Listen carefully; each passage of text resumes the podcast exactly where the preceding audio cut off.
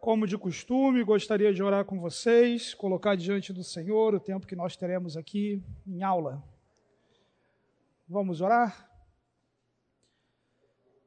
Pai Santo, nós te louvamos por essa manhã tão agradável que o Senhor nos concede, no qual, como igreja, podemos juntos celebrarmos a ceia do Senhor, partir o pão, beber o cálice, e nós te louvamos, ó Deus, pela comunhão que temos em Jesus. Colocamos, ó Pai, essa aula diante do Senhor, pedimos que o teu Espírito Santo ilumine o nosso entendimento e conceda a tua graça para que todos saiamos daqui edificados pela sua palavra, confrontados pelo Senhor e edificados no que diz respeito a uma solidez doutrinária que nos permite não sermos levados por qualquer vento de doutrina ou coisa assim. Te glorificamos, ó Deus, te louvamos, no nome santo de Jesus. Amém, Pai.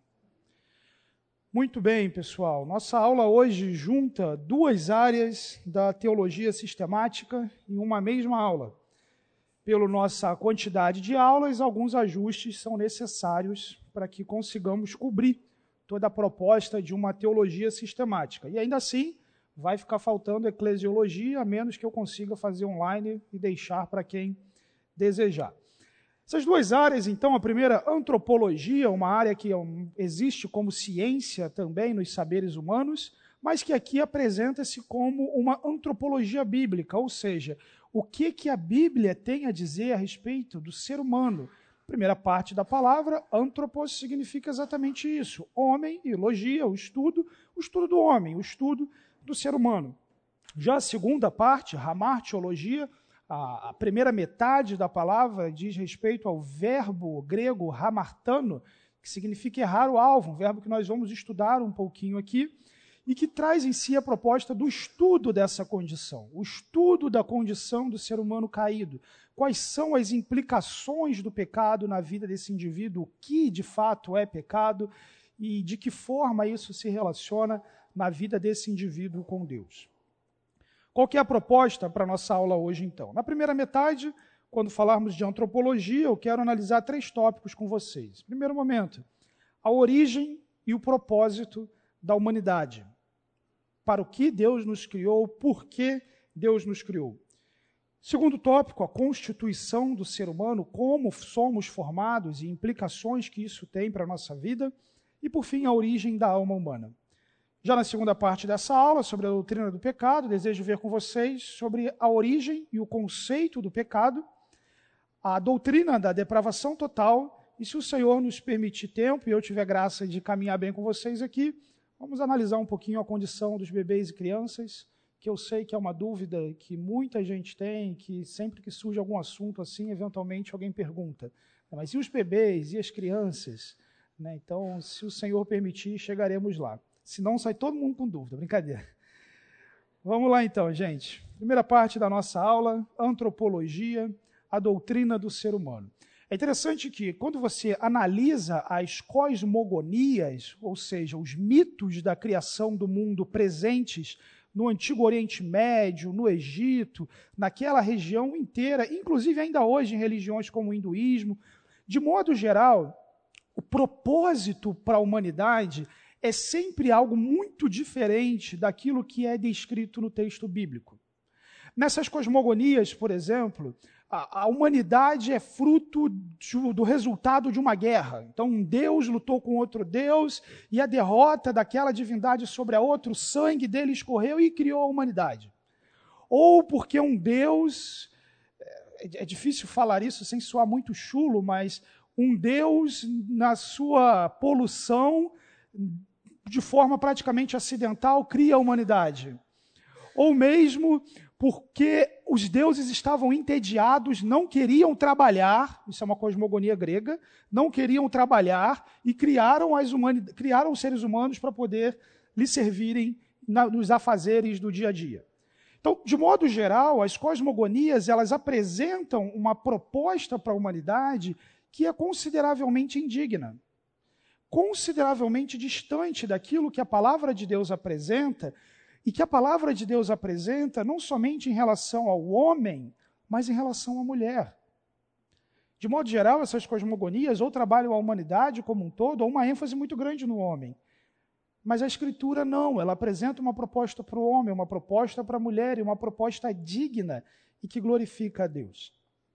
De modo sintético, a origem e propósito da humanidade eu conceituaria como o ser humano foi criado por Deus para a sua própria glória, a sua imagem e semelhança.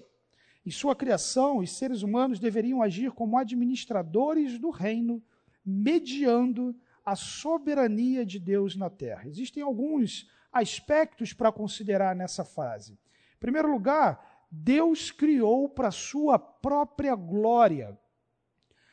A máxima de que o Senhor não estava se sentindo só, nós já estudamos a doutrina da Trindade, Deus ele está absolutamente satisfeito em si mesmo.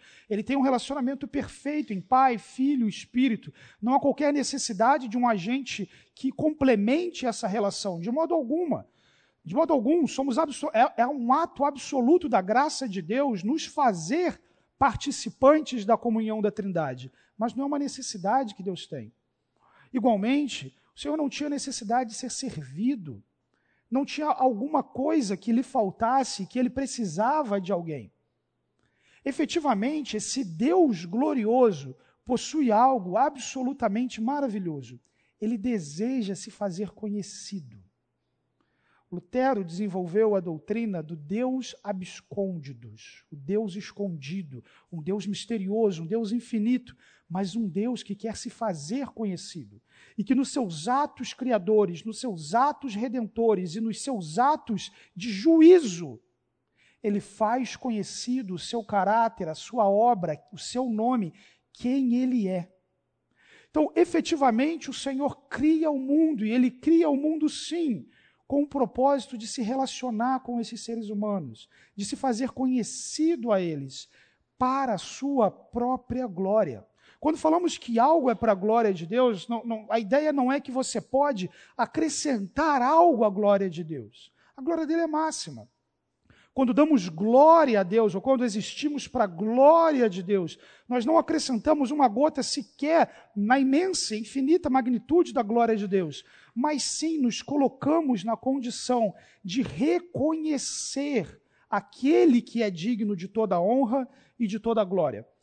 Apocalipse capítulo 4, versículo 11 nos diz: Tu, Senhor e Deus nosso, és digno de receber a glória, a honra e o poder porque criaste todas as coisas e por tua vontade elas existem e foram criadas. Então veja, a criação do mundo é estabelecida como fato de dignidade para a honra, glória que, enquanto criaturas de Deus, devemos ao nosso Criador. Veja que Apocalipse também diz que essas coisas existem não de forma acidental, seja por qualquer razão, mas de uma forma intencional. Deus quis criar. Elas existem, elas foram criadas. A proposta dessa aula não é entrar no mérito, que inclusive nós temos cursos gravados nesse sentido, no mérito de, mas como Deus fez isso? O mundo tem seis mil anos, oito mil anos, ou ele tem milhões de anos? Teve uma evolução, não teve uma evolução? Não é essa a proposta desse curso. Pretendo me ater à linguagem bíblica, ao texto bíblico, entendendo que no meio dessa discussão existem coisas de um lado e de outro que são absolutamente espúrias. E por outro lado, dentro da ortodoxia cristã, dentro de uma lida correta, apropriada, com temor a Deus com texto, é possível embarcar diferentes pontos de vista. O que eu quero dizer com isso? há algumas coisas que a gente não vai abrir mão. Ao longo dessa aula vai ficar muito claro que é absolutamente caro a doutrina cristã assumirmos a existência de um Adão histórico. É necessário que todos os seres humanos tenham um ancestral comum que Deus estabeleceu uma aliança e que essa aliança foi violada. Qualquer ponto de vista que você trabalhar que desvie-se disso, isso necessariamente vai ser um desvio importante, considerável, beirando heresia do que é a proposta do ensino bíblico. Mas mesmo entre perspectivas que trabalham uma visão evolucionista ou coisa assim, há um reconhecimento de um Adão histórico, de uma queda histórica e coisas nesse sentido. Então, é, meu, minha, a razão de eu falar isso nessa introdução é que existe muita paixão em torno de coisas que não são as preocupações do texto bíblico vamos nos apaixonar e nos intencionar e nos inclinar naquilo que é a preocupação do texto bíblico e utilizar a linguagem bíblica, a articulação bíblica, na exegese bíblica, na construção bíblica. É assim que a gente caminha dentro de uma teologia sólida. O texto de Gênesis, então, capítulo 1, versículos 26 a 28, nos diz: Também disse Deus: façamos o homem à nossa imagem, conforme a nossa semelhança Tenha ele domínio sobre os peixes do mar, sobre as aves dos céus, sobre os animais domésticos, sobre toda a terra e sobre todos os répteis que rastejam pela terra. Criou Deus, pois, o homem à sua imagem. A imagem de Deus o criou. Homem e mulher os criou. E Deus os abençoou e lhes disse: Sede fecundos, multiplicai-vos, enchei a terra e sujeitai-a. Dominai sobre os peixes do mar, sobre as aves do céu e sobre todo animal que rasteja pela terra. Esse texto tem encapsulado grande parte da teologia em torno da origem e do propósito desse ser humano. E dois aspectos são saltam aos olhos aqui. Primeiro, a criação do homem à imagem e semelhança de Deus. Segundo, a atribuição de propósito ao homem com a ideia de dominar, de multiplicar, de encher a terra, de estabelecer efetivamente e refletir efetivamente esse domínio de Deus na criação. Esses dois termos, então, imagem e semelhança, Selen, Demut, ao longo da história da teologia, um monte de propostas diferentes vieram em torno de dizer o que é isso. Uma coisa é ser a imagem de Deus, outra coisa é ser a semelhança com Deus. Até ideias que você encontra na, na patrística de que o homem perdeu, o homem conserva a imagem, mas perdeu a semelhança. De que a imagem diz respeito às questões essenciais do ser humano, mas a semelhança é uma obra da graça que Cristo vai fazer. Então, você tem diversas propostas nesse sentido. No entanto, os dois termos, embora diferentes, eles apresentam a seguinte proposta. Selen é, de modo geral, a palavra que o Antigo Testamento usa por uma imagem moldada, uma figura representativa, com frequência os próprios ídolos que eram adorados. O ser humano, então, ele é colocado na figura que apresenta uma representatividade divina. O segundo aspecto, demut, similaridade, traz um sentido figurado, representativo. Então, se por um lado um dos termos enfatiza um aspecto físico, por outro lado, o outro termo enfatiza um aspecto figurado, mas a ideia não é que esses termos estão se contrapondo com o objetivo de construir algo extremamente radical, isso é isso, isso é aquilo, mas sim que, juntas, as palavras formam um paralelismo. Lembrem, meus irmãos, sempre que a gente está lendo, especialmente o Antigo Testamento, a gente precisa sempre estar atento aos paralelismos, porque é a forma como eles escreviam. E esse paralelismo enfatiza a relação do ser humano com Deus, que é parecido com Ele, em comunhão com Ele, refletindo a imagem de Deus e agindo como seus representantes. Então, a ideia não é essa palavra quer dizer isso, isso, isso, isso, essa quer dizer isso, isso, isso. Não. É, esse paralelismo visa enfatizar a relação desse ser humano enquanto criatura distinta das demais que Deus criou, uma vez que possui uma relação com Deus, é parecido com Ele, se encontra em comunhão com Ele, reflete a imagem dele e age como seus representantes.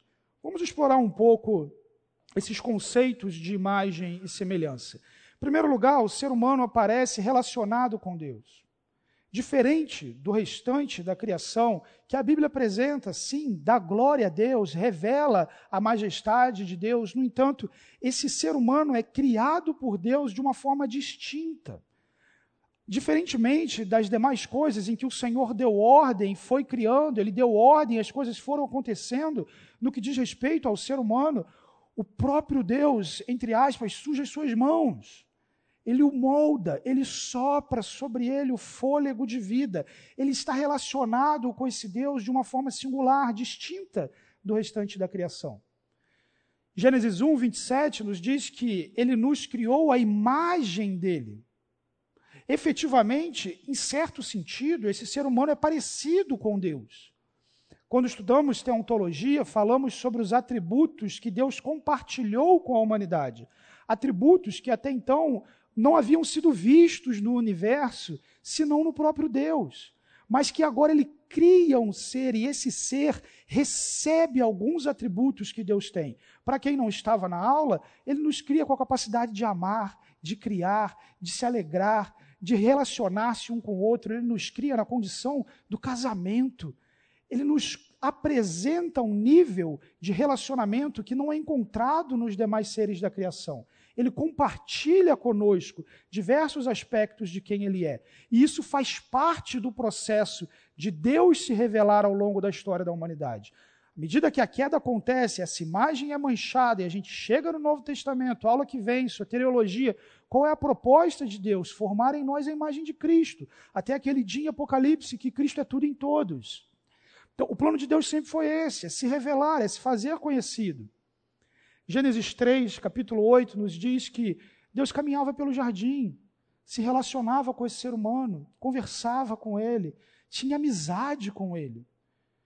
Sobre o que eles falavam, não sei, o texto não diz. Mas uma vez que esse Deus deseja se fazer conhecido, é muito provável que o próprio Deus se apresentasse constantemente para Adão, que eles desfrutassem de um crescimento, de conhecimento a respeito de quem Deus é, de desfrute no mundo que Deus fez, de, de apresentação das coisas maravilhosas que o Senhor criou. Mas o fato é que a Bíblia não descreve Deus andando com um passarinho, Deus andando com um leão, ou fazendo qualquer coisa assim. Ela descreve Deus em um relacionamento com o homem, em comunhão com Ele, em paz com Ele, desfrutando de um relacionamento sem qualquer tipo de barreira. Esse ser humano reflete a imagem de Deus. E é interessante que, diferentemente de outras cosmogonias, homens e mulheres são apresentados na igual condição de revelar quem Deus é, de possuir a imagem de Deus, de expressar a imagem de Deus e comissionados a terem filhos, multiplicarem, que espalhariam a imagem de Deus por toda a terra. Eles são chamados a espelhar quem Deus é, a demonstrar quem Deus é. É interessante que o texto, logo após o Senhor falado, façamos o homem, a imagem de Deus o criou, homem e mulher o criou. Veja que, na condição de Criador, Deus se revela criando seres que o refletem em pluralidade e unidade. Sozinho aquele ser humano não seria capaz de fazer isso. Nós vamos explorar um pouco isso mais à frente. Mas efetivamente, eles refletem quem Deus é. Quando eles caminham por aquele jardim, toda a criação olha, Deus é, é soberano. Quando eles caminham por aquele jardim, a autoridade de Deus paira sobre aquele jardim, porque eles representam o Senhor. Eles agem como seus representantes. Eles têm um relacionamento pactual com Deus que os coloca na condição de regentes daquele mundo. Eles recebem de Deus um mandato cultural, a dimensão de sujeitar e dominar aquela criação. Alguns indivíduos olham para esse texto e, e, pensam isso ser a proposta de uma exploração predatória ou coisa do tipo, mas de forma alguma. Esse ser humano é chamado para cultivar aquele jardim. É mais do que jardinagem. Propõe sim desenvolver a beleza, a graça, pegar todos esses atributos que Deus concedeu para ele e tornar esse mundo ainda mais potente no que diz respeito a expressar a majestade, a grandeza, a glória de Deus, de quem Deus é, do que Deus fez. No curso de Cosmovisão, quando eu falo sobre trabalho, é um curso que está gravado, e a gente, tá, a gente falando sobre tecnologia, eu perguntei para a turma naquela ocasião, meus irmãos, o que está por trás da maior parte dos esforços tecnológicos que existem no mundo, ou que limita boa parte dos esforços tecnológicos que existem no mundo, é justamente o fato de que a gente morre. Por que, que a gente não pega e vai na lua a hora que a gente quer, a gente não vai no fundo do mar, nos mais profundos abismos? Por que, que a gente gasta tanto tempo, tanta energia com medicamento, tanto tempo, tanta energia com coisas que nos tragam alguma, algum bem-estar? Mas efetivamente esse ser humano teria todas as suas faculdades mentais sem a necessidade de se esmerar naquilo que visa a preservação da sua própria vida, porque ele está numa condição de vida com Deus e de soberania mediada sobre aquele mundo criado. Os seus esforços mentais, a sua produção tecnológica, o seu desenvolvimento do mundo se dá tão somente em coisas magníficas, em coisas maravilhosas, em coisas que visam tornar ainda mais patente toda a beleza do mundo que Deus criou. Não significa remover essa beleza e colocar algo de si mesmo, como com frequência a humanidade faz, mas significa enfatizar ainda mais aquilo que o Criador fez. Então, nessa condição, Adão não precisava temer nada na criação. Ele não precisava temer os grandes animais, ele não precisava temer o escuro do profundo abismo, ele não precisava temer o que ele encontraria em altas altitudes. Ele detinha domínio sobre essa criação. Seja esse domínio como a presença autoritativa de Deus em sua vida, ou por uma capacidade constituinte física que foi perdida na queda, isso não está claro, no sentido de ele era mais forte do que essas criaturas, ou simplesmente não, ele tem autoridade sobre essas criaturas. Seja como for, ou talvez as duas coisas, o fato é que ninguém na criação bateria de frente, porque efetivamente eles foram estabelecidos nesse cenário. O texto apresenta, então, no primeiro momento, a criação de Adão. Ele foi criado e ele é reconhecido na Escritura como um indivíduo. A palavra Adão na Bíblia, ela pode sim significar humanidade. Inclusive no texto de Gênesis, eventualmente, ela significa humanidade. Mas ela também se apresenta para um indivíduo, Adão. Os autores do Novo Testamento falam de Adão, assim como do Antigo Testamento. Paulo constrói uma doutrina inteira em Romanos capítulo 5 em cima de um indivíduo, Adão. De modo que simplesmente trabalhar Adão de uma forma figurada é extremamente danoso para a teologia. É possível conservar um ponto de vista evolucionista teísta ou outras propostas assim, no entanto, como existe, essa proposta precisa considerar a figura de um Adão histórico. Esse indivíduo recebeu uma ordem de Deus. Quando ele cria, ele sujeita efetivamente aquele jardim a esse homem, ele coloca diante dele toda a fartura e a abundância. Isso aqui tudo está para te servir. Você pode consumir, você pode se alimentar. Menos daquela árvore, a árvore do conhecimento do bem e do mal, que está no centro do jardim. No meio daquela abundância, Deus estabelece um teste. No meio daquela abundância, Deus apresenta uma condicional de obediência. Na aliança que o Senhor estabeleceu no Éden com Adão, ele tem um elemento de obediência. Isso significa, significa dizer que aquele indivíduo foi criado com moral, ele foi criado com bondade, ele foi criado sem nenhuma inclinação ao mal no seu coração, mas ele foi criado com uma obrigação de obedecer. E ele recebe autoridade, como falamos, como falamos anteriormente, sobre aquele mundo criado. No entanto, Deus olha para aquele indivíduo e diz que a condição dele não é boa que não é bom que o homem esteja só. Ele cria a mulher, Eva. Veja, meus irmãos, que o texto diz que Deus disse que não era bom. É importante dizer, às vezes o pessoal dramatiza assim, né? Adão vai lá dar nome para os bichos, aí faz girafa, girafinha, né? tem a esposa, né? aí fala a vaca, o boi, né? aí fala, puxa vida, não tem ninguém para mim, oh Deus e tal. Não, ele não tem uma condição de insatisfação, ele não foi criado insatisfeito, ele está satisfeito em Deus. Ele não tem pecado para murmurar ou coisa assim. Mas a Bíblia diz que Deus disse que não era bom. E Deus poderia efetivamente já ter feito assim, porque ele já sabia que não era bom. À medida que o texto bíblico acontece desse jeito, Deus está fazendo isso para nos ensinar que esse cenário não é bom, para enfatizar que esse cenário não é bom. E por que esse cenário não é bom? O que faltava e o que efetivamente não seria bom para aquele cenário, naquele homem que não é caído, naquele homem que não tem as dinâmicas da queda? Efetivamente, porque a proposta da revelação de Deus e da imagem de Deus não é plenamente revelada em um indivíduo singular. Aquele indivíduo sozinho é capaz de expressar o façamos.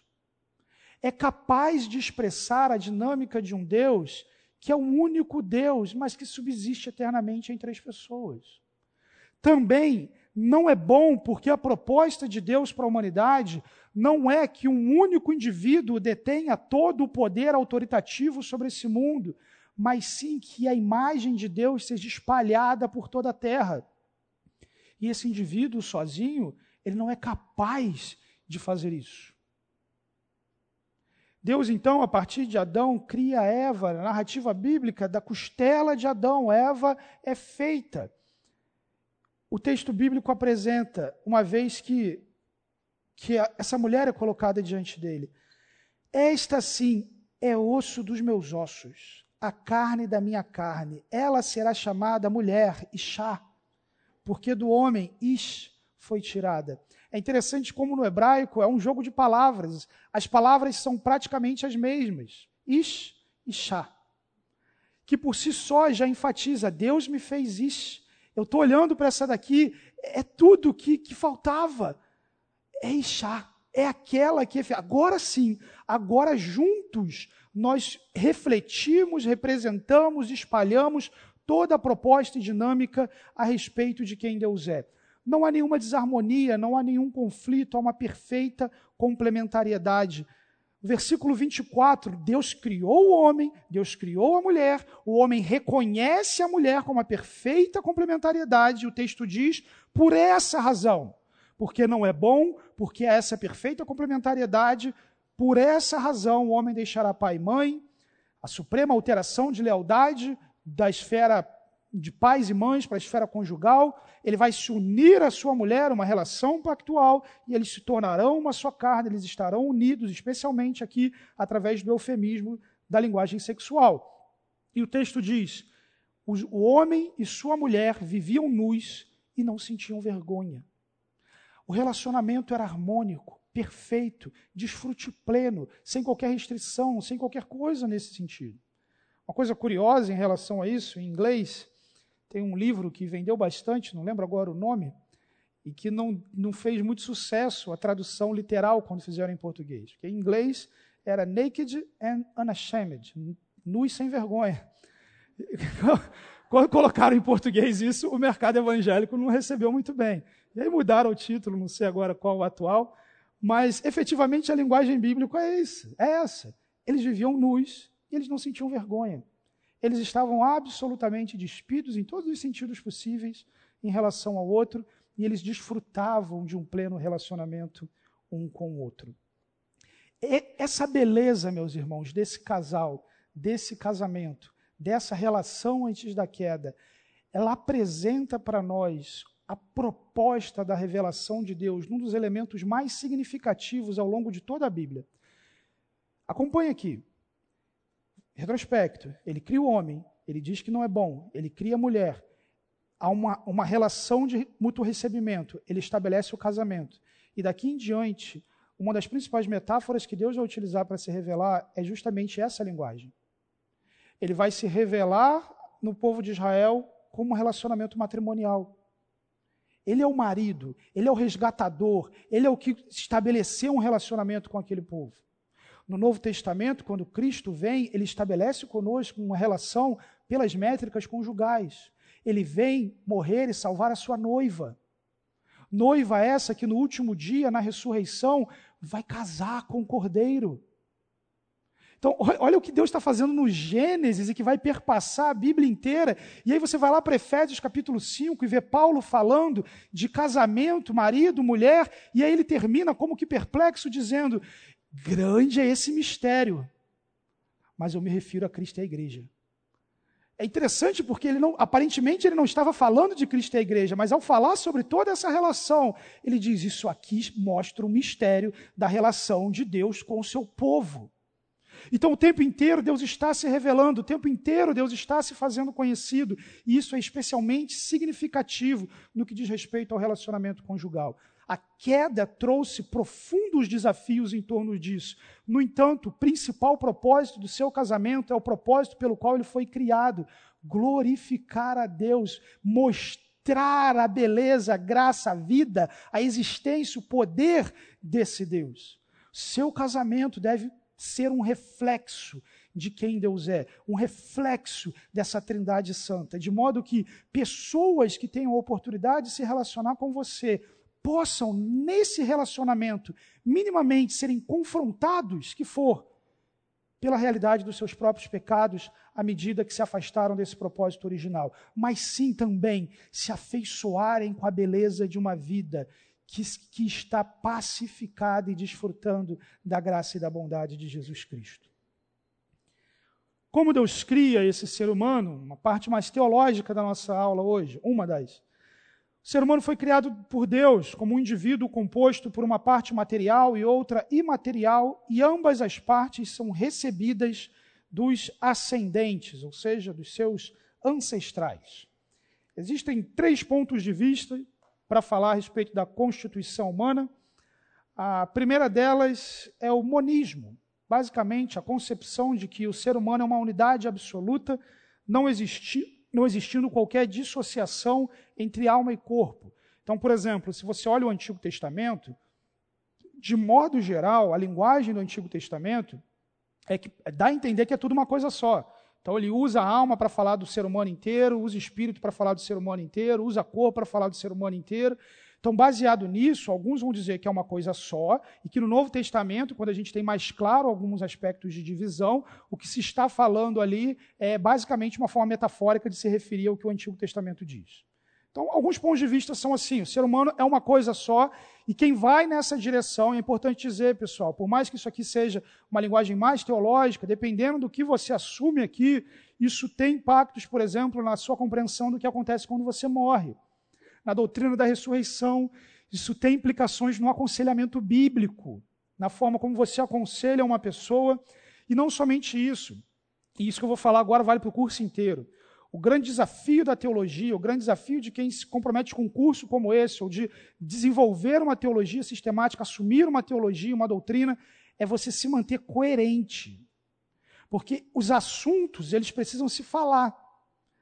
Eventualmente você encontra pessoas que falam uma coisa na soteriologia, e aí depois, quando vai falar outra coisa em escatologia, não percebe que o que está falando aqui está em choque com isso. O desafio de um bom teólogo, de um bom crente, é ser coerente. Aquilo que você está falando, você precisa sustentar biblicamente ao longo de toda a sua teologia. Se você percebeu dificuldade de sustentar, pode ser que você tenha um problema com aquilo que você assumiu anteriormente. Então, o que você assume aqui pode ter impacto com outras doutrinas, e isso vale para a teologia como um todo. Segundo ponto de vista, a dicotomia, a ideia de que o ser humano é composto por uma parte imaterial e outra parte imaterial. Nesse sentido, então, corpo, alma, espírito, mente, coração, entendimento, razão, tudo isso compõe a imaterialidade do ser humano e cabeça, tronco, membros compõem a materialidade. E, por fim, a tricotomia, um ponto de vista popular, no, no sentido de crente de modo geral, de que o ser humano é composto por corpo, alma e espírito, normalmente com o entendimento de que esse espírito ele está morto nos descrentes e vivo nos crentes em Jesus. Pretendo expor para vocês aqui que a dicotomia é o ponto de vista que melhor expressa o ensino bíblico.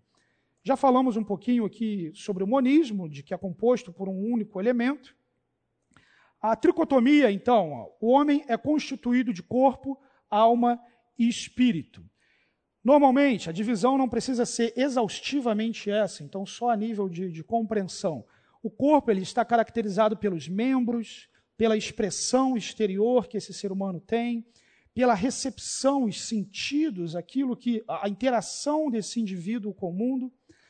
A alma, ela teria ali a mente, a vontade, a emoção, seria aquilo que a gente é, lidaria numa esfera mais emocional. E o espírito já diria, seria aquele que está em contato com Deus, em relacionamento com Deus, caracterizando a intuição, a consciência, a comunhão com Deus. Então, o ser humano teria essas três partes aqui. Então, por exemplo, é, implicações do aconselhamento bíblico de um ponto de vista tricotomista. Alguém pode dizer, o seu espírito você trata na igreja, a sua alma você trata com outros profissionais. A sua alma não diz respeito àquilo que a Bíblia tem a dizer. O seu espírito diz respeito ao que a alma tem a dizer. Então, o seu corpo você trata com médico, o seu, a sua alma você vai tratar com Freud, e o seu espírito você procura um religioso. Então, uma, uma, por exemplo, para mostrar para vocês como tem implicações cada um desses pontos de vista em algo assim. Então, três aspectos do ser humano, uma divisão em relação a isso. 1 Tessalonicenses 5, 23 é um texto bem clássico para falar disso. Que o próprio Deus da paz os santifique inteiramente, que todo o espírito, alma e corpo de vocês seja conservado irrepreensível na vinda de nosso Senhor Jesus Cristo. Então, olha, de modo geral, se olha para esse texto e se identifica. Não, a Bíblia está dizendo que tem o espírito, que tem a alma e que tem o corpo. E que esses três devem ser, devem ser guardados irrepreensíveis na vinda do Senhor Jesus Cristo. No entanto, meus irmãos, e acho que vocês vão enjoar de, de me ver falar aqui tanto de, de paralelismos e coisas nesse sentido, mas o que a gente faz com as demais, por exemplo? Lucas capítulo 10, versículo 27 nos diz: Ame o Senhor de todo o seu coração, de toda a sua alma, de todas as suas forças, de todo o seu entendimento. Então veja, esse é um texto ilustrativo, isso acontece em outros momentos. Em Lucas 10, 27, coração é algo distinto de alma. E entendimento também está distinto de alma. Então, nesse sentido, eu vou precisar fazer uma pentatomia, talvez, é, o ser humano é espírito, corpo, alma, coração, força, entendimento. Mas essas não são as únicas caracterizações da imaterialidade humana que nós temos no Novo e no Antigo Testamento. Se toda apresentação da imaterialidade humana for uma área, uma divisão nova no ser humano, isso gera uma complexidade muito grande no que é a pessoa que Deus criou. Vocês estão acompanhando o que eu estou dizendo? Então, então veja, Lucas 10, 27, o que Jesus está enfatizando é o quê? Ame ao Senhor por inteiro. E como Jesus diz para você amar ao Senhor por inteiro? Enfatizando, com diversos termos, a completude do ser humano. Basicamente, 1 Tessalonicenses 5, 23 é exatamente a mesma proposta a completude, a inteireza, a sua vida inteira, tudo que você é, tudo que você faz, com a sua materialidade e imaterialidade, precisa ser conservado irrepreensível. A intenção de Paulo, a intenção autoral de Paulo em 1 Tessalonicenses, não é ensinar quantas partes o ser humano tem, mas é que os seus leitores se dediquem integralmente ao Senhor até a vinda do nosso Senhor Jesus Cristo da mesma forma que a intenção de Jesus é que esse indivíduo por inteiro ame ao Senhor. Na história da igreja, tanto o ponto de vista tricotomista quanto dicotomista sempre existiu, não é heresia uma coisa ou outra, está ok crer numa coisa ou outra.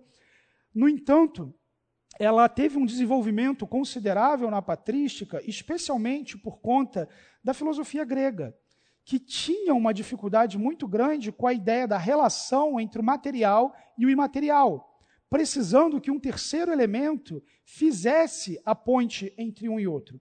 Então, por exemplo, Berkoff, em sua teologia sistemática, diz: a concepção tripartite do homem originou-se na filosofia grega, que concebia a relação entre o corpo e o espírito do homem, segundo a analogia da revelação mútua entre o universo material e Deus.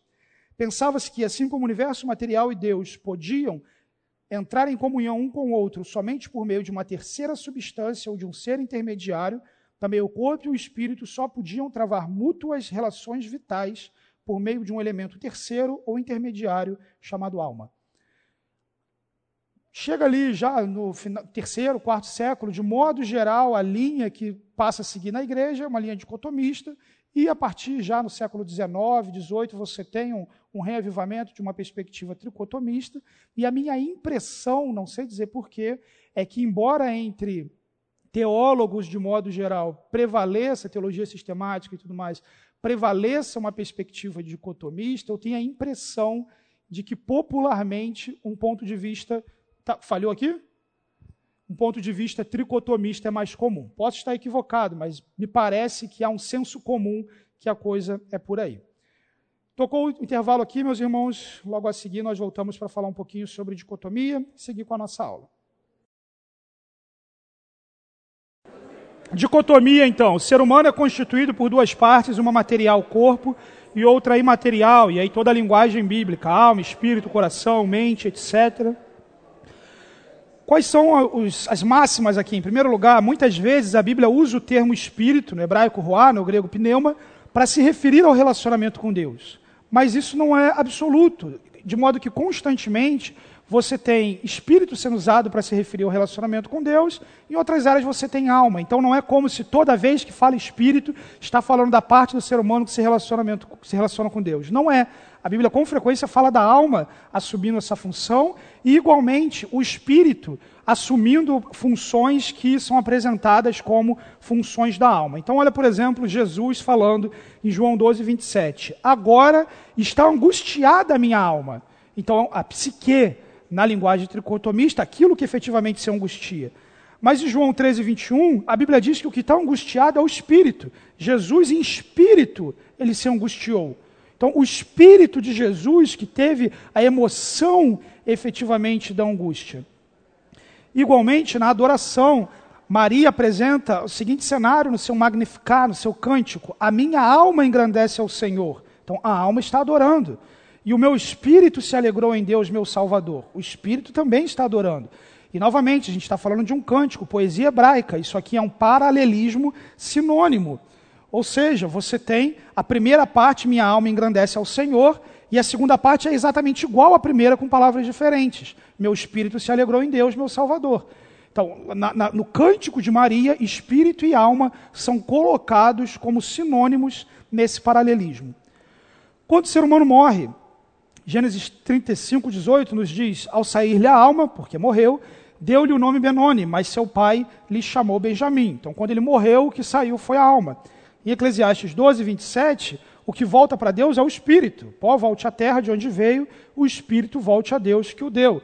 Então, linguagens diferentes para falar da imaterialidade, o que parte do ser humano na sua morte. Gruden diz: parece não haver aspecto da vida ou relação com Deus na qual as Escrituras afirmam agir o espírito, mas não a alma. Os dois termos são usados para falar de todos os aspectos do nosso relacionamento com Deus. Então, meus irmãos, qual é o conceito da palavra de Deus? O ser humano tem um corpo material, cabeça, tronco, membros, a divisão mais simples, e ele tem uma imaterialidade. Para essa imaterialidade, a palavra de Deus usa dezenas de termos diferentes que enfatizam um determinado aspecto dessa imaterialidade. E qual é a origem dessa imaterialidade? Assim como a materialidade humana é recebida dos pais, também a imaterialidade é recebida na concepção. Isso aqui também tem muitas implicações em aspectos da ética cristã e da vida como um todo. Algumas perspectivas para a origem. Em primeiro lugar, a pré-existência da alma, algo mais incomum no meio de cristãos que lidam com seriedade na Bíblia, mas a ideia de que Deus já tinha, que Deus criou todas as almas, essas almas já existiam, e aí quando o ser humano ele é, ele é concebido, Deus vai e manda uma das almas para habitar naquele corpo. É uma ideia bem grega, bem fora efetivamente da proposta da palavra de Deus. As duas seguintes, é, elas são mais aceitas e tem um arcabouço bíblico tal que ambas podem ser confessadas sem que haja nenhum tipo de problema. Ambas no sentido de uma ou outra, tá? É, existem gente muito séria que é criacionista, no, criacionista não de que Deus criou o mundo, mas criacionista na origem da alma, e tem gente muito séria na proposta do traducionismo. Então, criacionismo, a alma é criada por Deus em algum momento da gestação. Então, aquele bebê, aquele bebê está na barriga, em algum momento ali, ou da concepção ou até o final, Deus cria uma alma e efetivamente a concede aquela vida. E o traducionismo, por outro lado, vai dizer que assim como Deus forma o corpo humano através dos pais, ele também forma a imaterialidade, que é o ponto de vista que eu confesso e é o que eu vou é, defender aqui. Traducionismo, a palavra vem de tradux, no latim, que significa transmitir. Então, a ideia de que a alma é transmitida pelos pais. Em Gênesis capítulo 1, Gênesis capítulo 2, versículos 1 a 3, a Bíblia diz que Deus descansou da criação. Então, de modos mais diretos, absolutos, Deus não está criando novas coisas. Mas aquilo que ele faz no mundo criado, ele faz de forma mediada, ele faz através dos agentes que ele colocou nesse mundo, os seres humanos, no desenvolvimento da criação. Em Hebreus capítulo 7, versículo 10, 9 a 10, na verdade, nós temos uma passagem bem interessante, não sei se eu estou na frente de vocês aqui, mas a Bíblia diz, e por assim dizer, também Levi, que recebe dízimos, pagou-os na pessoa de Abraão, porque aquele ainda não tinha sido gerado por seu pai quando Melquisedeque saiu ao encontro deste. Isso vai estar presente em outros aspectos da doutrina bíblica, e isso tem um impacto interessante em Romanos capítulo 5, mas em algum sentido Levi estava em Abraão antes de nascer, de modo que o ato de Abraão, Levi se encontrava nele representado. Então, toda a concepção da pessoa de Levi, o que diz respeito à sua materialidade e materialidade, estavam beneficiados por aquele ato de Abraão. Existem algumas implicações teológicas, tanto do criacionismo como do traducionismo uma perspectiva criacionista que ah, isso gera alguns problemas. Em primeiro lugar, a criação de uma alma pecaminosa cria problemas para a santidade de Deus. Então veja, uma vez que esse ser humano ele vai ser declarado pela Escritura como pecador, você, Deus criar uma alma em pecado, isso seria complicado. Da mesma forma, criar uma alma que não tem pecado, digamos assim, por um corpo caído, isso tem nuances de incoerência efetivamente, isso traz um conceito muito grande de já criar quase no inferno. Né? Então, o que é algo um pouco complexo. A herança do pecado de Adão, aqui já algumas implicações positivas de uma perspectiva traducianista. A herança desse pecado a todos os homens ocorre de forma geracional, seja na parte material ou imaterial, a herança da corrupção de Adão. Deus, ele é o efetivo criador das almas por meios intermediários, o homem e a mulher. Outras implicações, a transmissão da alma pelos pais implica semelhanças, explica semelhanças imateriais, assim como epigenéticas. É interessante que perceber como a imaterialidade de filhos, às vezes até criados sem contato com os pais, e tem tanta coisa parecida. Né? Então, parece que essa imaterialidade, parece uma implicação do traducionismo, de que essa imaterialidade vindo dos pais favorece mais algo assim, assim como questões epigenéticas, que é um assunto já mais complexo, mas que é como as experiências dos seus antepassados geraram uma memória genética que chegou até você e tem implicações na sua vida. Se eu não me engano, o Elbe tem uma aula aqui que ele falou um pouco sobre isso. Depois vocês perguntam para ele. Igualmente, essa transmissão pode contribuir para compreender determinados padrões de tentação e pecado na família. Né? Então, eventualmente, você vê com frequência filhos tendo tentações semelhantes aos, aos seus pais. Cada um é atraído pela sua própria concupiscência. Tem coisas que vocês são atraídos e eu não sou, tem coisa que eu sou atraído e vocês não são. Nós não somos atraídos pecaminosamente pelas mesmas coisas. E diversos fatores moldam a condição do nosso coração e, eventualmente, esse pode ser uma delas. Vamos falar um pouquinho de pecado agora. Alguém quer fazer alguma colocação sobre a questão de criação do ser humano, humanidade? Ok. Então, ramar teologia, doutrina do pecado. A palavra de Deus apresenta extensa, extenso vocabulário para descrever a condição do ser humano em pecado. Em primeiro lugar, a ignorância Ignorância não no simples sentido de não saber sobre, mas no sentido de ser absolutamente alheio àquilo. Erro. A, a primeira palavra no grego, a segunda é no hebraico, tá, gente? Erro, efetivamente se desviar do padrão de Deus, desatenção, não levar o temor de Deus a sério, errar o alvo, a expressão mais comum para pecado no Novo Testamento, impiedade, transgressão, iniquidade, rebeldia, traição, perversão, abominação. O Antigo Testamento coloca algumas coisas que são abomináveis aos olhos do Senhor. Então, há um conjunto de expressões que visam dizer que algo errado aconteceu e esse algo atinge a vida do ser humano, e dentre elas, Ramartano é, é o que mais efetivamente apresenta isso. Gênesis capítulo 3, 1 a 7, a Bíblia nos diz o cenário da tentação, a serpente, o mais sagaz de todos os animais que Deus havia feito, disse à mulher: Assim disse Deus: Não comereis de toda árvore do jardim. Respondeu-lhe a mulher: Do fruto das árvores do jardim podemos comer, mas do fruto da árvore que está no meio do jardim. Desculpa, me perdi aqui. Disse Deus: Dele não comereis, nem tocareis nele, para que não morrais. Então a serpente disse à mulher: É certo que não morrereis. Porque Deus sabe, No dia em que dela comerdes, se abrirão vossos olhos, como Deus sereis conhecedores do bem e do mal. Vendo a mulher que a árvore era boa para se comer, agradável aos olhos e árvore desejável para dar entendimento, tomou-lhe do fruto e comeu, e deu também ao marido, e ele comeu. Abriram-se então os olhos de ambos, e percebendo que estavam nus, cozeram de, folhas de figueira e fizeram cintas para si.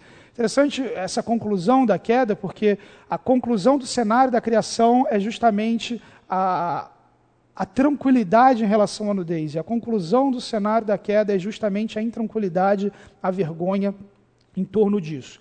Mas efetivamente esse ser humano tinha recebido uma ordem e ele descumpre essa ordem e isso traz algumas consequências. Em primeiro lugar, sobre a serpente, que não era um simples animal, à luz de Apocalipse, nos é dito que Satanás é a antiga serpente, que ele é o tentador. Então, ainda que Gênesis não tenha nada ali dizendo que essa serpente é um, um, agente espiritual caído e tudo mais, no texto só fala de serpente, o progresso da revelação nos mostra que essa serpente é um, uma, uma representação, uma própria atuação da tentação feita por Satanás. A consequência sobre ela, em primeiro lugar, ela vai rastejar.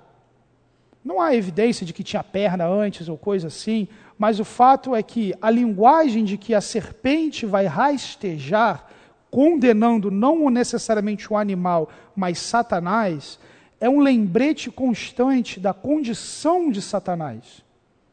Ele vai estar sempre nessa condição. A gente vai ter uma aula sobre demonologia. Você pensar como que esse indivíduo era elevado e agora a condição dele é rastejar por toda a vida, é uma condição de juízo considerável. Segundo lugar, vai existir uma inimizade entre os descendentes. A Bíblia diz que vai existir uma inimizade entre os descendentes da serpente e o descendente da mulher. Então, vão existir gerações que vão competir ao longo da história. Isso vai estar presente em Gênesis, especialmente até o capítulo 6, a geração de Caim, a geração de Sete, Gênesis capítulo 6, a mistura das gerações, a preservação da geração de Sete na arca, a preservação da semente ao longo de toda a história, a morte dos primogênitos, enfim. O Antigo Testamento, de modo geral, o conflito entre a geração da serpente e a geração da mulher. Gênesis 3,16, Deus diz que ela seria derrotada pelo descendente da mulher, de que haveria um descendente da mulher, que ela feriria o calcanhar, uma ferida mortal, ele morreria com essa ferida, mas efetivamente ele pisaria a cabeça da serpente e dessa forma anularia todo o seu poder. A mulher, ela teria aumento nas dores de parto, que sugere que já existiam dores de parto. E crise conjugal, o seu desejo será para o seu marido e ele te dominará. O desejo que ela tinha em relação a quem Deus é, agora é direcionado ao seu marido. E esse marido responde a essa atitude com uma expressão de domínio. Ele agora vai exercer sobre ela um poderio que, que, é justamente a mesma distorção de poderio no restante da criação, agora vai ser uma distorção de poderio no relacionamento conjugal. Você vira a página da sua Bíblia, você tem Lameque olhando para as suas mulheres, ou seja, já no plural, e falando para elas, para elas, imagina a violência desse homem, que ele matou um menino porque feriu ele, que ele matou um homem porque o machucou. Ele está falando isso para a mulher, imagina um marido falando isso para a mulher. Então, esse é o é nível de, de conflito conjugal que passa a existir. Sobre Adão, a terra é amaldiçoada, o trabalho passa a ser enfadonho e ele precisa, e agora ele vai morrer. Se antes ele não morreria, agora ele vai morrer. Se antes ele tinha acesso à árvore da vida, se efetivamente ele não precisaria se preocupar com isso, agora ele precisa se preocupar, porque ele vai morrer. Ele não morreu imediatamente, mas ele vai morrer. E no meio de toda essa desgraça, a esperança. Gênesis capítulo 3, versículo 20, a Bíblia diz que: E chamou Adão o nome de sua mulher Eva, porquanto era mãe de todos os viventes. Olha que interessante a estrutura que você tem nesse texto. Deus olha para a serpente, você vai rastejar, juízo, juízo, juízo, juízo. Deus olha para o homem, você vai suar para trabalhar, você vai, ter, você vai morrer. Morte é a consequência. Adão guarda isso no coração. Deus olha para a mulher e diz: vai ter um descendente seu que vai pisar a cabeça da serpente. a semente da mulher. É interessante que no, semente é uma palavra normalmente relacionada ao homem, mas a semente da mulher. Dela vai vir alguém, dela vai vir alguém que vai pisar a cabeça da serpente. A primeira vez que Adão olha para Eva, a coisa que mais chama atenção nele é o fato de que ela é ossos dos ossos dele, de que ela complementa perfeitamente, por isso ela é Ixá. Mas diante do cenário da queda, diante da aflição do pecado, diante da maldição de Deus, ele olha agora para aquela mulher, ele olha para o ventre daquela mulher e ele diz: a coisa que mais me chama atenção nesse cenário de morte é a vida que vai vir do ventre dela. Porque ela é a mãe de todos os viventes. E Adão diz: ela vai se chamar Eva, porque é a mãe de todos os viventes. Eu entendo que essa é, é a primeira conversão que a gente tem na Bíblia. Adão expressa confiança no que Deus falou. Vai vir um descendente. O que, que ele diz? Ela é a mãe do descendente. O descendente vai vir, e eu confio tanto que o descendente vai vir, que eu estou disposto a deixar o elemento que me chamou tanto a atenção, Ixá, e passar a reconhecer que ela é a mãe de todos os viventes. E isso continua de tal forma que essa mulher se apropria dessa condição. Eles têm o primeiro filho, Caim, palavra que literalmente significa lança, mas que figuradamente traz o conceito de apontado, designado. Nasce, ela engravidou, meu amor, conseguimos, o descendente veio. Nasce Abel e eles estão tão confiantes na libertação, no descendente que vai pisar a cabeça da serpente, que o nome de Abel significa vaidade, sopro já nem precisa, porque veio, Deus prometeu e veio o descendente. Imagina o drama dessa família, quando aquele que era o designado, o apontado, mata o seu irmão e é amaldiçoado por Deus. Eles desistiram? Não. A Bíblia relata ainda um terceiro filho, sete, que significa substituto. E descendente vai vir, a gente confia nisso. E eles continuam tendo filhos e filhas, na esperança de que vá vir o descendente prometido.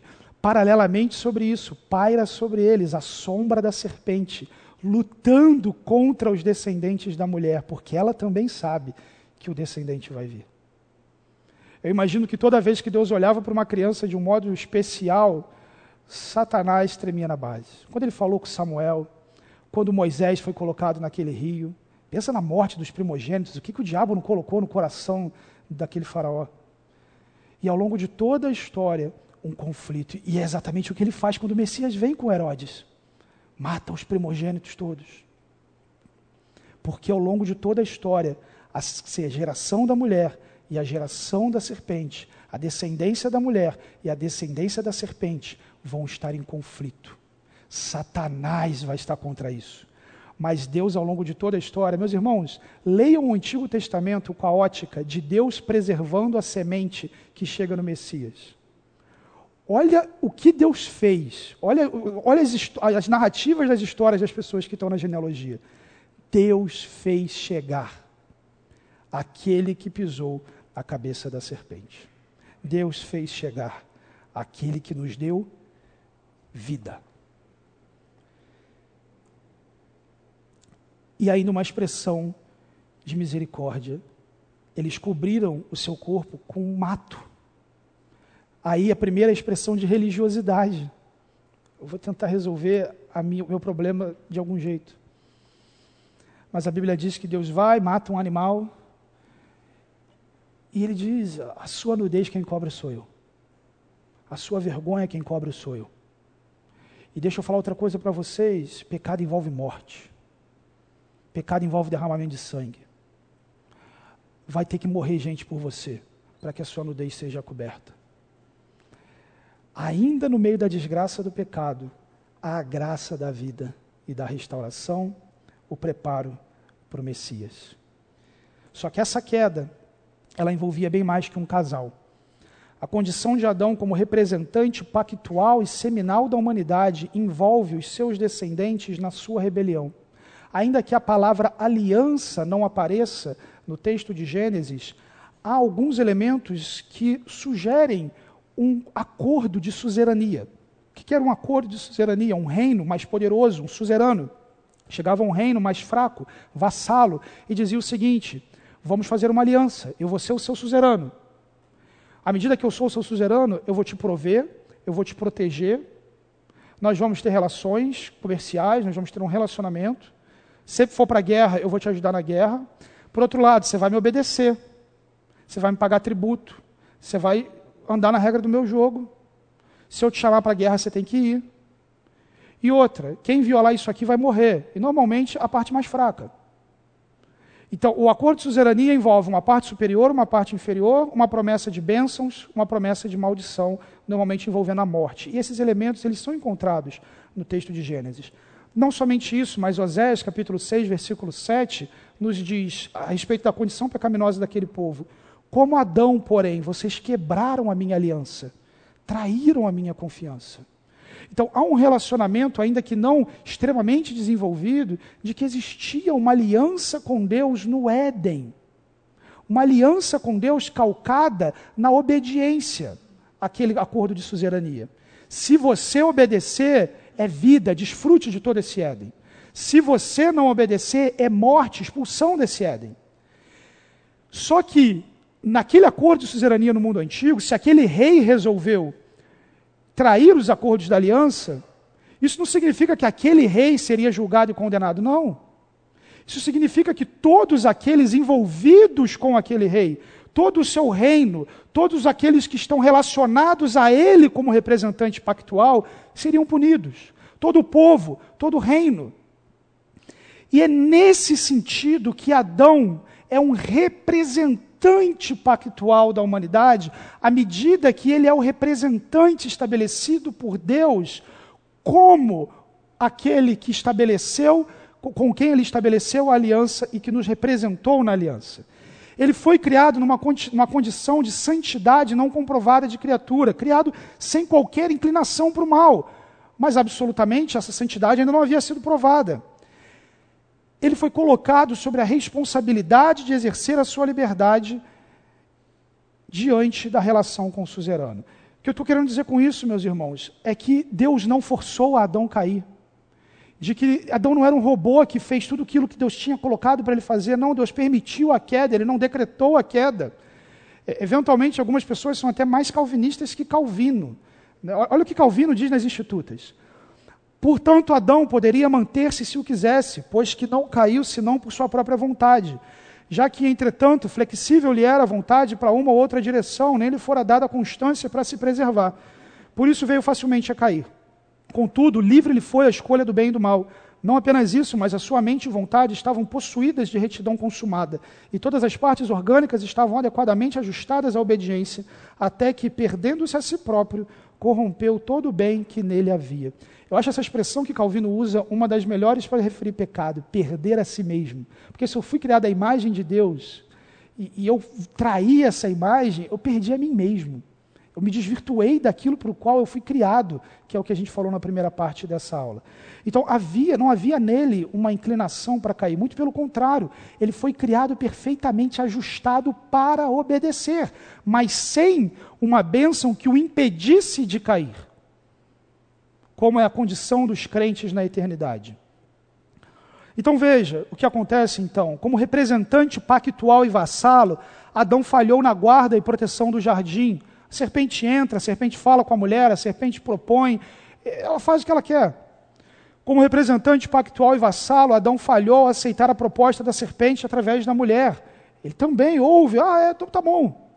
Como representante pactual e vassalo, em sua decisão, Adão comprometeu todos aqueles que estão unidos a ele. Guardem essa expressão, ela vai ser muito importante em sua teologia em relação seminal e federal. Então a proposta da Escritura é que nós estamos unidos a Adão.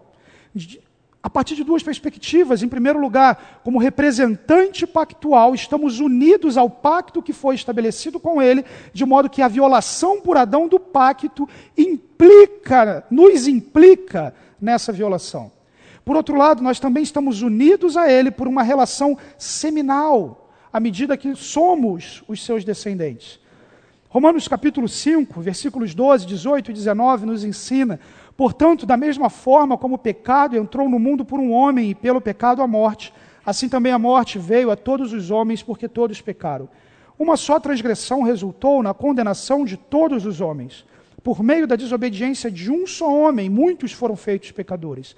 Então veja, o ensino de Romanos 5 é que aquilo que aconteceu no Éden tem relação direta com a sua vida, tem relação direta com o seu pecado, tem relação direta à forma como você veio a esse mundo. Por conta da transgressão dele, da violação pactual dele, nós, unidos a ele, fomos implicados nisso. Implicados até a dimensão de como Romanos capítulo 3 nos diz Todos pecaram e estão destituídos da glória de Deus, destituídos do propósito para o qual nós fomos criados, alheios a essa vida.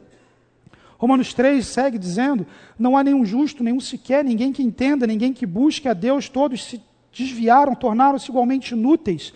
Não há ninguém que faça o bem, nenhum sequer. Suas gargantas são um túmulo aberto, com suas línguas enganam. Veneno de serpente está em seus lábios, suas bocas estão cheias de maldição e amargura. Seus pés são ágeis para derramar sangue. Ruína e desgraça marcam os seus caminhos. Não conhecem o caminho da paz. Aos seus olhos é inútil temer a Deus. Como isso destoa da beleza do ser humano criado no Éden. A isso, meus irmãos, se denomina depravação total Todos os aspectos das faculdades humanas foram atingidos pelo pecado. Não há absolutamente nada em pessoa alguma de todas as eras que faça com que ela seja aceita por um Deus justo, nem tampouco que possa fazer com que esse conheça a Deus, o ame, busque ou compreenda o Criador a parte da graça divina. Isso não significa dizer que todos pecam tanto quanto poderiam pecar.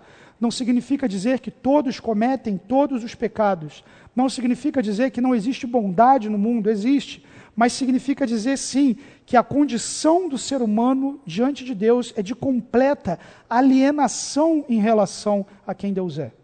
Nós entramos nessa condição à medida que herdamos seminalmente de Adão e à medida que a condição dele como representante pactual foi imputada a nós, o seu pecado. Essas duas condições, o pecado que é herdado e o pecado que é imputado, não são necessariamente duas coisas distintas, embora alguns teólogos trabalhem somente com uma coisa ou outra, mas entendo que elas enfatizam aspectos diferentes de como nós estamos implicados em Adão. Em primeiro lugar, o pecado herdado, uma perspectiva de geração, uma perspectiva seminal a corrupção herdada a partir da gestação de Adão, de Sete, Cainã, Noé, seu pai para você. Você nasceu efetivamente de um ventre caído em pecado. Seus pais eram caídos em, eram caídos em pecado. Eventualmente, essa é uma das razões pela qual o nascimento virginal de Cristo foi necessário. Agora veja, essa corrupção ela é herdada. Salmo 51:5, Davi diz que ele é pecador desde a concepção. Efésios 2:3 diz que nós somos filhos da ira, vivendo na carne. 2 Coríntios 4,4 fala do intelecto cego como uma herança do pecado. Efésios 4,18, o entendimento obscurecido está separado da vida de Deus. Tito 1,15, as emoções corrompidas, desajustadas. Romanos 6,20, a vontade aprisionada.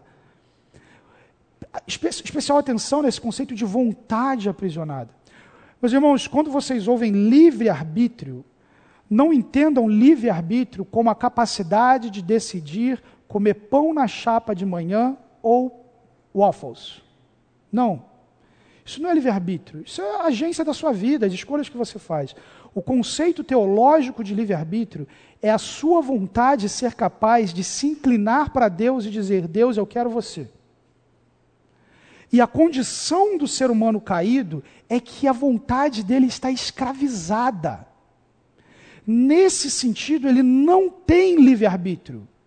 Ele não acorda de manhã e por si mesmo fala: puxa vida, eu, eu quero Cristo. Não. O ensino das Escrituras é que a vontade desse ser humano na queda foi aprisionada, sujeito ao mundo, à carne, ao diabo, inclinada somente à satisfação dos seus próprios desejos. É, é, Atos capítulo 17, na condição religiosa torta, adotando diversos deuses diferentes, em Romanos capítulo 1, adorando a criatura e não o Criador. Ou seja, uma vontade que absolutamente não se inclina naturalmente a Deus, mas se inclina em relação a si mesmo. Então, isso é livre-arbítrio. Então, quando alguém diz que livre-arbítrio não existe, é isso que não existe, essa capacidade de se inclinar em relação a Deus. Não significa as decisões cotidianas que você toma no dia a dia. Normalmente, a expressão utilizada para se referir a isso é livre agência a, a condição do ser humano de decidir os pormenores da sua vida.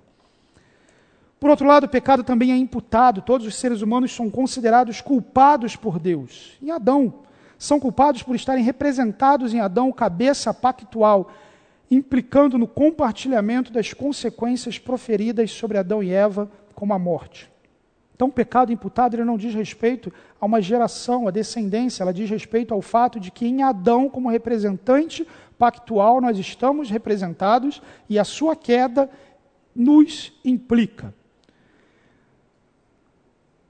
Essa é a devastação do pecado condição do ser humano caído, inimigo de Deus, alheio às promessas, alheio à vida, separado da comunhão, sob o domínio de Satanás, escravo dos seus próprios desejos, incapaz de compreender a quem Deus é, incapaz de se arrepender e voltar para Deus por conta própria, injusto, pecador, alvo do juízo definitivo de Deus, de modo que a parte do amor de Deus, do desejo dele de se fazer conhecido, seria absolutamente justo se ele hoje decidisse julgar a todo mundo e condenar a todo mundo. Salmo capítulo 7 nos diz que Deus é um Deus que se ira todos os dias, que tese o seu arco para atirar e destruir. Mas Lamentações capítulo 3 nos diz que as misericórdias do Senhor são o motivo de não sermos consumidos, novas são a cada dia. Dia a dia Deus se ira, dia a dia Deus exerce misericórdia. Dia a dia Deus escolhe ser misericordioso, escolhe ser fiel ao pacto, Hesed, misericórdia, escolhe ser fiel, escolhe ser misericordioso, porque o justo é exercer ira, o justo é ninguém ser salvo. Tenham essa imagem, porque isso é importante para entendermos o que nós vamos seguir nesse curso ao longo próximos, das próximas aulas. Essa é a condição do ser humano, meus irmãos. E quando essa é a condição do ser humano, não é uma verdade simplesmente teológica, você tem que conservar isso na vida. Quando você está no trânsito, você toma uma fechada de alguém que grita para você, é alguém caído, alheio às promessas, separado, sob o domínio de Satanás, escravo, seus próprios desejos, de você que é crente de Jesus, o que, que você faz?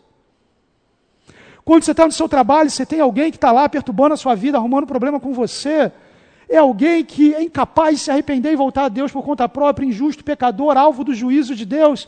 E o que, que você faz? Se nós que fomos resgatados pelo poder do Evangelho agirmos à luz da condição da queda do nosso representante pactual, que desgraça, que desgraça de vida! Ter as bênçãos, a graça e o poder de Cristo e não expressá-las, mas sim entendendo que a antropologia bíblica pressupõe um ser humano criado à imagem de Deus, mas sujeito a toda essa desgraça da queda.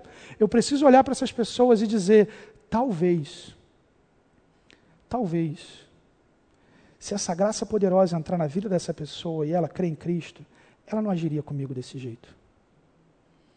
Mas para essa graça poderosa entrar, eu preciso ter misericórdia eu preciso pregar o Evangelho, eu preciso orar por essa pessoa, eu preciso amar o inimigo, eu preciso servir. Meus irmãos, eu espero que essa fotografia, uma aplicação dessa fotografia do estado caído da humanidade, primeiro, te faça misericordioso, porque você poderia estar nesse mesmo cenário e não estar por causa da graça de Deus. Segundo, te faça astuto. Não espero bem das pessoas. Essa é a condição delas. Os filhos das trevas, às vezes, são mais astutos que os filhos da luz.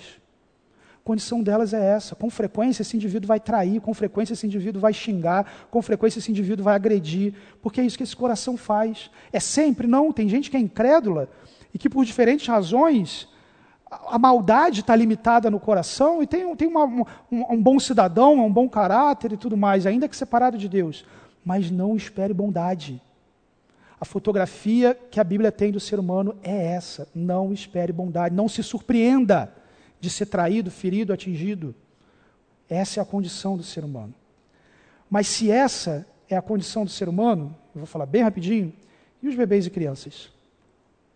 Embora as escrituras não sejam absolutamente claras sobre isso, não são, e eu acho que não são de propósito. Existe certa evidência para afirmar que Deus aplica a justiça de Cristo, conceda a fé, ou mesmo tome por inocente crianças que morreram em idade precoce ou imprecisa. Minha teoria, eu acho que o ser humano é tão caído que se houvesse um versículo dizendo que crianças são salvas, a gente mataria crianças para que elas fossem para o céu. Fico imaginando o período das grandes navegações, o povo matando um monte de filho de índio, um monte de coisa para salvá-las. Então, é tão caído que eu acho que Deus é intencional em não ser tão claro em relação a isso. A gente mataria crianças para salvá-las. Tamanho é a malignidade do coração do ser humano. Mas vamos lá. Primeiro, Lucas nos mostra que João Batista teve uma experiência com Deus no ventre. Ele vê Jesus, ele, Jesus se aproxima no ventre de Maria, ele no ventre de Isabel, e ele salta de alegria. Isabel é cheia do Espírito. Isso no ventre. Então, o ventre não é limite para o relacionamento com Deus. A fé, como nós estudaremos em sua trilogia, não é uma faculdade humana, é algo que Deus dá. E se Deus pode dar o milagre da fé para um pecador nascido, Ele pode dar para um pecador não nascido. Jesus apresenta as crianças como um tipo do reino, de que o reino dos céus pertence a elas. Isso é algo significativo, que não deve ser simplesmente enfraquecido. Jesus tomou essa ação. Davi esperava se encontrar com seu filho que morreu, eu vou até ele, ele não, ele não virá a mim. No entanto, isso, por isso o asterisco ali, isso pode ser entendido simplesmente como ele não vai voltar a viver, eu vou morrer. Né? Não necessariamente eu vou revê-lo. Então, essas duas coisas são possíveis, mas é possível que Davi tenha a expectativa de encontrar-se com seu filho na eternidade. Mas o que eu acho muito significativo é que as crianças não foram responsabilizadas pelo pecado em Israel. Deuteronômio 1,39, no sentido da travessia no deserto, aquela geração toda que morreu, Deus diz: E as crianças que vocês disseram que seriam levadas como despojo, seus filhos, que ainda não distinguem entre o bem e o mal, eles entrarão na terra. Eu a darei a eles e eles tomarão posse dela. Então, olha que interessante, as crianças, naquela geração de pecado, Deus não imputa o pecado sobre elas, de modo que elas entram na terra prometida. Então veja, são evidências, não tem nada fechado, claro. Isaías 7, 15 a 16 é falado sobre o Messias que cresceria e saberia rejeitar o mal e escolher o bem. Então há um momento na vida em que se toma uma ação de rejeitar o mal e escolher o bem. Em Jonas 4,11, Deus tem misericórdia de Nínive, base para essa misericórdia é a capacidade que 120 mil pessoas de não discernirem moralmente. Deus disse: olha, tem 120 mil pessoas que não sabem discernir a mão direita da esquerda. Isso pode ser simplesmente uma fotografia da condição do pecado como um todo, como isso pode estar envolvendo crianças, isso pode estar envolvendo pessoas em outros tipos de condição, bebês no ventre, mas o fato é que Deus teve uma misericórdia especial com base na incapacidade do discernimento. Por fim, gente, uma vez que isso não é claro, qual é o descanso que vocês podem ter? Repousa-se no fato de Deus ser um juiz justo e amoroso. E que no dia do juízo tudo vai ficar claro e ninguém vai achar que qualquer decisão tenha sido injusta. A gente descansa no fato de que Deus é um juiz justo e amoroso e que ele vai fazer o que é certo. E a gente não vai ter dúvida nenhuma de que ele fez aquilo que é certo. O que, que cabe a nós como pais? Pregue o evangelho. É isso que você precisa fazer. Para terminar, gente, lembrando que a gente tem dois minutos, toca antes. Numa aula que a gente fala tanto sobre o pecado, embora eu tenha falado um pouco sobre a esperança do Messias, a palavra de Deus ela nos dá uma esperança em Romanos capítulo 5 e é o que vai dominar o tema da nossa próxima aula. O tempo inteiro aqui eu falei a união com Adão, a união com Adão, a união com Adão, a união com Adão. A gente está unido com Adão, ele é o representante, Adão, Adão, Adão, Adão. Ele é o representante pactual, nós estamos unidos em Adão. Mas o que eu quero falar com vocês na próxima aula é que antes da fundação do mundo, Deus nos uniu em Cristo. Nós fomos eleitos nele, predestinados nele. Ele assumiu a nossa condição naquela cruz. Nele nós fomos justificados, justificados. Nele nós recebemos vida. Nele nós nos tornamos participantes da natureza divina. Nele nós recebemos tudo aquilo que nós precisamos para a vida e para a piedade. Nele nós, nos fomos, nós fomos feitos filhos de Deus, adotados. Nele nós fomos feitos herdeiros. A bênção de Deus é que é possível mudar de representante pactual. Adão, segundo o nascimento, unidos a ele, é o representante pactual da humanidade. Mas a bênção de Deus é que você não precisa morrer com esse representante. É possível mudar de representante pactual. Vamos orar? Santo Deus, nós somos gratos a Ti porque, mesmo estando nessa condição de inimigos Teus, pecadores, alheios à vida e às promessas, o Senhor interveio em nossa vida, nos salvou, nos resgatou do domínio de Satanás, das trevas, da carne, nos uniu a Cristo e nos permite desfrutar da vida que procede do Senhor. Pedimos a Deus que essa misericórdia que o Senhor nos concedeu possa transbordar e atingir a vida de outras pessoas através de nossas vidas. Em nome de Jesus, amém.